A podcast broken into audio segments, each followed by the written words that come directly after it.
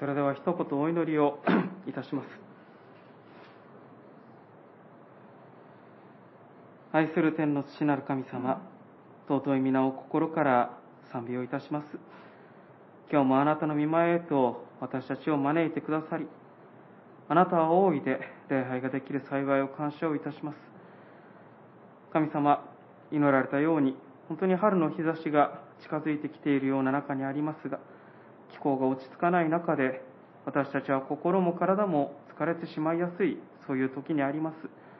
主がどうか、お一人一人の心と体と霊とを支え、日々を主の喜びで満たし、守ってくださいますようにお願いをいたします。何よりも、私たちはあなたの愛を知っています。御子イエス様を十字架に捧げられるほどに、私たちを愛し抜いてくださり、御子の父親により私たちの罪が許され、それだけではなく3日目によみがえられた復活の命を私たちに与え、永遠なる死と共に歩む永遠の命を与えてくださいました。あなたはもはや一人ではない、どこにいようと、私があなたと共にいると、あなたは約束をしてくださいました。神様ありがとうございます。ただ、本当に私たちは日々の中で、いろいろなことに巻き込まれる中で、あなたの恵みを同時に忘れやすいものですから、主がどうか今日も目を開き、耳を開き、口を開き、あなたを賛美し、あなたへ祈り、あなたの御言葉を素直に聞くことができますように、私たちにあなたが働きかけてください。お願いをいたします。今、ここに来たくても来れない一人一人がいることを覚えます。施設にいる方、ご自宅で礼拝を守っておられる方、また心が離れておられる方、ご用事があって今日はよその教会で礼拝を守っておられる方もいらっしゃいます。神様がお一人一人の歩みに伴い、祝してくださいますように、お守りくださいますように、お願いをいたします。これから御言葉を聞きます。あなたが開いてくださり、光を与え、悟りを与えてください。お願いをいたします。これからの時を見てに委ねをして、イエス様のお名前によってお祈りをいたします。アーメン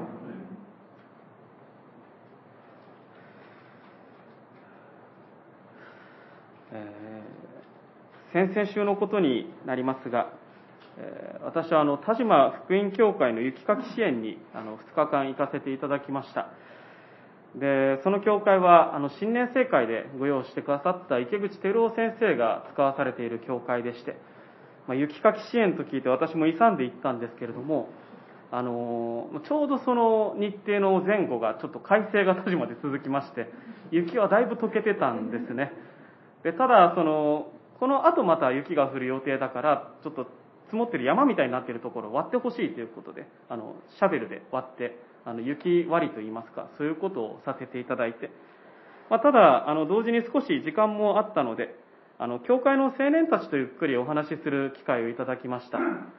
で、先生が、あの、正解の中でお明かしくださったように、田島は今不思議なように青年が集まってきていると。で、まあ、5、6名ほどの青年がいるということで、まあ、その何人かの方とゆっくりお話ししたんですが、まあ、面白かったというか、びっくりしたのは、実は、その青年たちは、あの、願った通りの道じゃなくて、願った通りに行かずに田島に来たということです。急に転勤が決まって田島に行くことになった。ここに来る予定はなかったのだけれども、大学が田島になって田島に来た。で、一人一人は、あの、最初来た時に思ったそうです。まあ、田島、まあ、行かれたことあるかもしれません。ちょちょっとね、兵庫県の北の方の少し、まあ、地方都市というんですかね、そういうところですから、まあ、こんなところに来て、僕たちみたいな若い人間が行ける教会があるんだろうか。もしかしたら、この地域で僕たちが行ける教会はないかもしれないと、まあ、不安に思っていたところ、けれども不思議なように、この人たちが、この地方に行った、地方って言い方があれですね、鹿島に行ったこのタイミングで、教会に次々と青年が集まってきたということでした。で、本当に聞きながら不思議だな、不思議だなと思いました。神様はちょうどこのタイミングで教会に青年たちを集め始めて、そしてみんなが喜んでそこに集えるようになさったということですよね。で、聞きながら改めて不思議だな、本当に不思議なことだなと思いました。まあ、けれども、まあ、池口先生の話もちょっと頭にかすりながら思ったことは、あでも神様がなさることっていつも人の目から見たら不思議なんだろうなということです。神様がなさることっていつも実は大きすぎてですね、人の目から見るならばそれは説明がつかない。ああ、ただ不思議なことが起きている。そういう風になるのかもしれないなと思いました。で、この経験を通して私自身、まあ私も含めて思わされたことは、私たちは結構自分の願った通りになることがいいことだと思ってるんだろうなということです。信仰を持つクリスチャンであれば、きっとその自分の願いがあって、その願いのために私たちは祈るわけですよね。一生懸命祈ります。で、神様はその祈りを必ず聞いてくださるわけですね。神様は聞いてくださる。けれども、神様が聞いてくださった祈りの答えというのは、どう答えるか、答えられるかはわかりません。私たちの願った通りのことが聞かれて与えられるかもしれませんし、そうではないかもしれません。けれども、仮に願った通りのものが得られず、願った通りの場所に行けなかったとしても、そこにはもっと大きな神様のご計画というものにつながっているかもしれないなと、まあ、その話を聞きながら思わされたんです。まあ、今回の田島の訪問でそう思いましたし、そしてそれはおそらくどんな状況であったとしてもそういうことが言えるのではないか。実は今朝の箇所を見ながらそのことを思うんですね。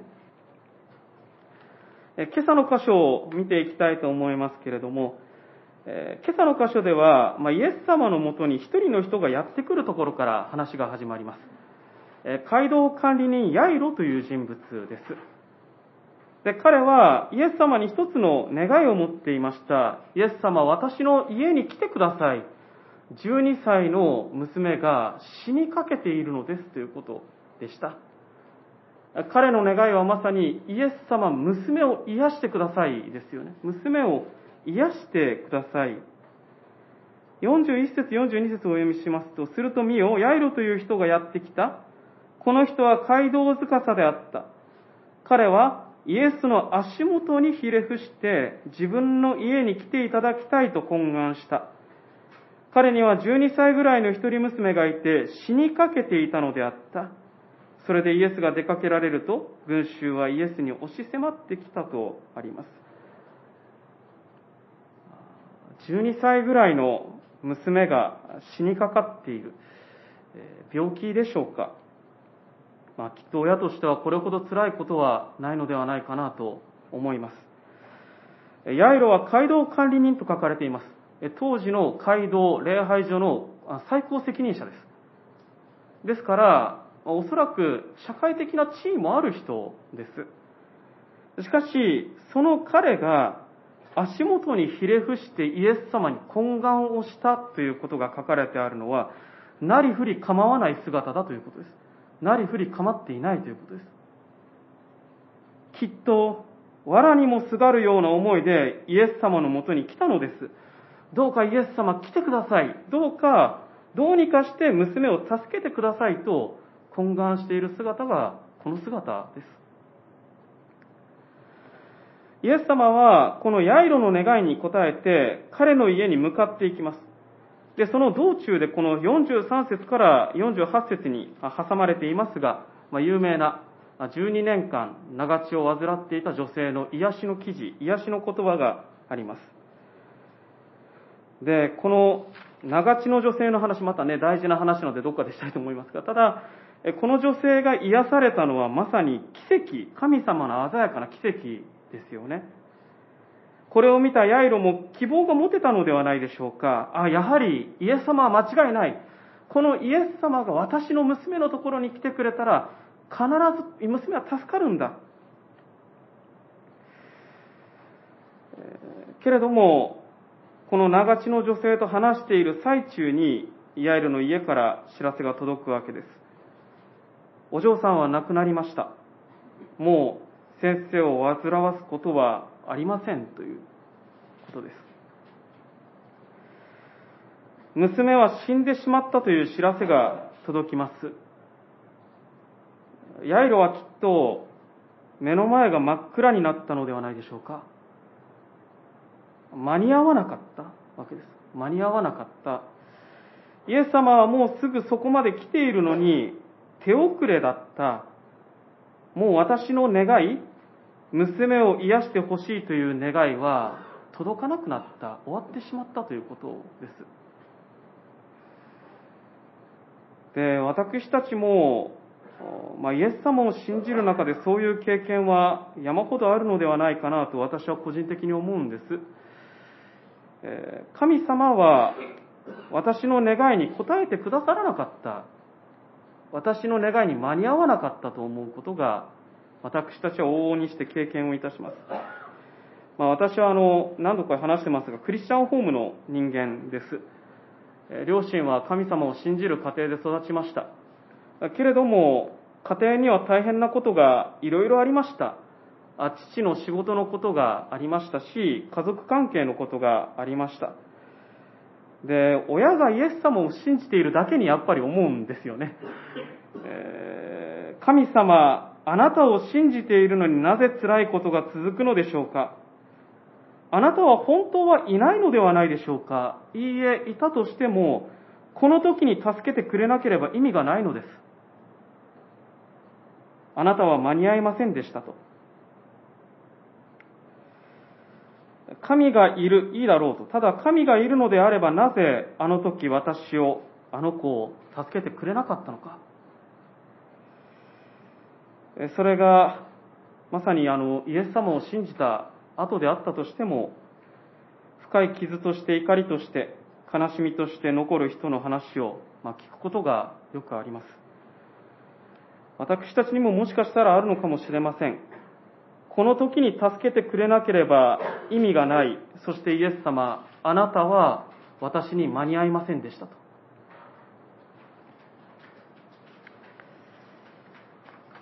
ただですね、えっと、今日の箇所を読んでいきますと、イエス様はここから実に不思議なことをおっしゃられるわけです。50節をお読みしますと、こういうことがあります。これを聞いて、イエスは答えられた。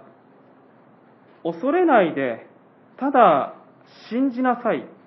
そうすれば娘は救われますと言われるのです。恐れないで、ただ信じなさい。ヤイロはこの言葉を聞いてどう思ったでしょうかおそらく唖然としたのではないかなと思います。この人は一体何を言っているのだろうかと。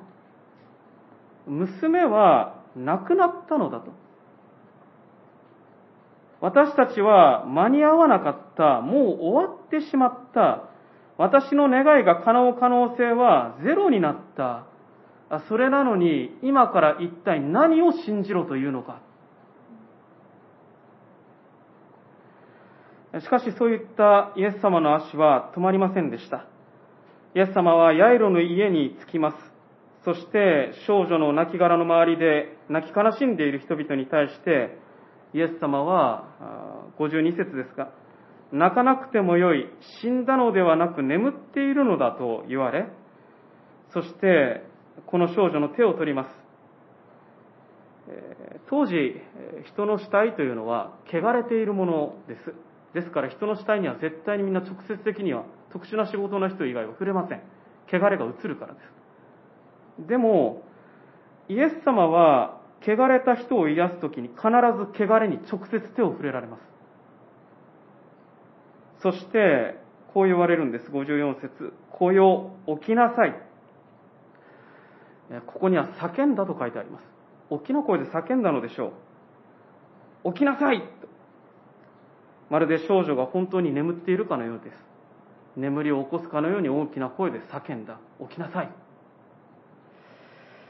すると、この少女の霊が戻り、少女は起き上がったというのです。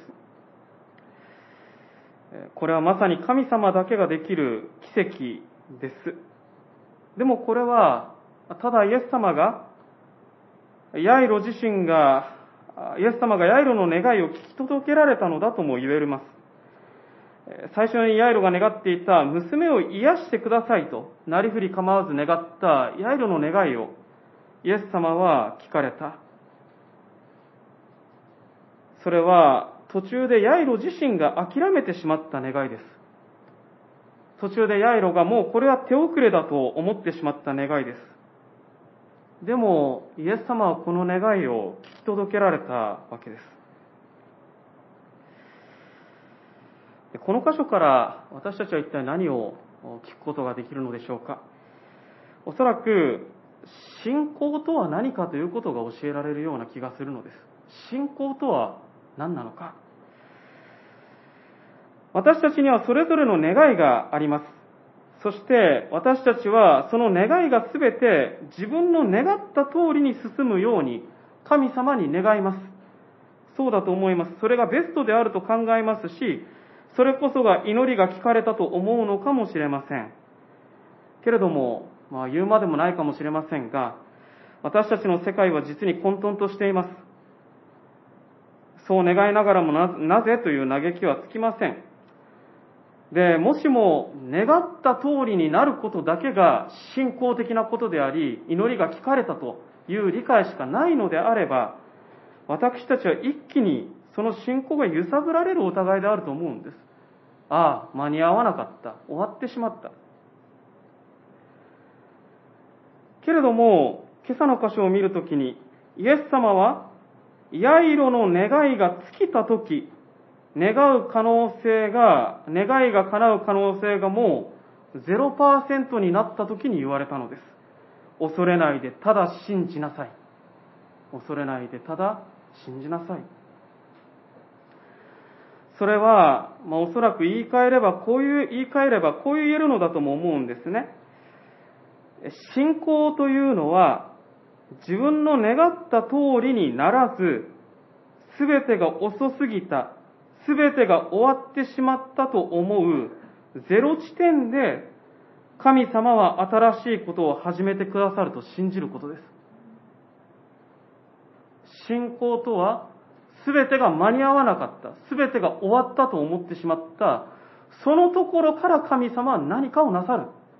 そう信じることです。イエス様は亡くなった少女、人の目から見てですね、亡くなってしまった少女を見て、こう言われました。死んだのではなく眠っているのだと。これは何を言っているのか、イエス様と私たちとではこの事柄の見え方が違うということです。私たちは死が終わりだと思います。そう考えます。けれども、全能の神様と共に歩まれたイエス様には違うように映っていたのです。私たちの見る終わりは、イエス様の目には、神様の目にはまだ終わっていないということです。可能性がゼロに見えたとしても、神様には見えている可能性がある。イエス様には見えている可能性がある。イエス様は、イエス様の時に、イエス様が私たちに持つ計画があるんです。だから、だから恐れないでただ信じていなさいと私たちに招きかけるのです。で、もう終わりますが、私たちには願った通りにならなかった願いや、もはや手放してしまった願いというものがあるのではないでしょうか。それはもしかしたら、主をなぜですかといううめきや痛みとともに、あなたはあの時私を助けてくれなかったという怒り、もう終わってしまったという痛み。けれども今朝、私たちがおそらく一緒に聞かなければならないのは、その痛みから、その終わってしまったその場所から、再び恐れないで主を信じなさい、私を信じなさいと招かれるイエス様の声を聞かなければならないんです。そこから主は招かれる。私はあなたに良い計画を持っている。私はそこから新しい見業を起こすと、イエス様は言われるんだと思います。私たちはこの言葉にどうお答えするでしょうか？で私たちは知ってます。神様やイエス様っていうお方は、えーまあ、信じてみなければわかんないんですよ。信じてみなければわからない。信仰生活っていうのは私はあの、こういうことだと思っているんです。それは復活し、今も生きておられるイエス様の愛の広さ、高さ、長さ、深さを知り続けることだと。イエス様は生きておられてこんなに愛情深いのかっていうことを知り続ける歩みだと思っています。けれども、それは、何も何でもあれですけれども、それは、一歩信じてみなければわからないんですね。一歩信じてみなければわからない。信仰ってそういうものだと思います。信じられるだけの確信が自分の中に固まってから主を信じるのでしょうかけれども、信じてみなければわからない。今朝、ヤイロは信仰に招かれた時は、実は最も信じがたい時に招かれたんです。娘が死んでしまったもう可能性が私にとってゼロになった。ここで何を信じろというのか。でも、そこで主は招かれるんです。私を信じなさい。イエス様を信じるというのは、最も信じ得ない時でもいいんです。こんなんで信じていいのかな？信じていいんですよ。でもその時に主が招いておられるんです。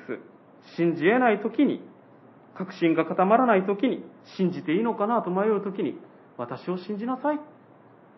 祈ってみなさいと。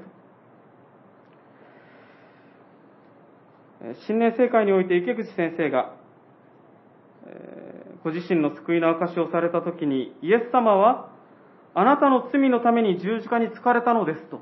イエス様はあなたの罪のために十字架に疲れたのですと。その短い一言を聞いて、神様の愛っていう感じが自分に迫ってきたっていうことを言っておられましたけれども、私たちが信じるっていうのはそんなに複雑なことではない。そんなにたくさんの情報が必要なのでもない。この一つの事実に主にどう答えるかです。どうか信じ得ない時に、いや、私たちの可能性がゼロにだと思える時にこそ、主に答えて祈っていただきたいのです。イエス様の前に時短打を踏まずに、どんな場所に立とうとも、私たちはそこからイエス様を信頼し、祈り始めていきたい。そう願うのです。私たちの見る終わりは、まだイエス様の目には終わっていません。そこからイエス様が始めてくださる祝福があるのです。何を手放したでしょうかでもそこから今日恐れないで、ただ私を信じなさいと招かれます。私たちは主の御言葉に答えさせていただきたい。そのことを願います。一言お祈りをしてメッセージを終わります。